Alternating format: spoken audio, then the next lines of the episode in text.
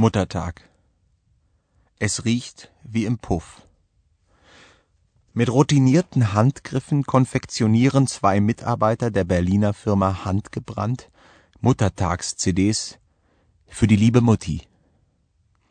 Für den Postversand wird die beigelegte Glückwunschkarte mit Veilchenkonzentrat besprüht.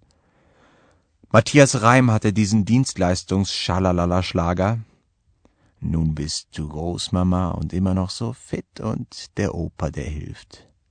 Mit. Vor Jahren für Bernhard Brink komponiert und im Zehlendorfer Industriegebiet zwischen Dampfwäscherei und Sonnenstudio wird daraus die ganz persönliche CD. Für 39,50. Vor das Lied wird eine Sprachsequenz gesetzt, in der eine Whisky-Erbschleicherstimme den Namen der Beschenkten brunftet Dazu schwelt das Veilchenaroma aus der Litersprühdose. Muttertag eben.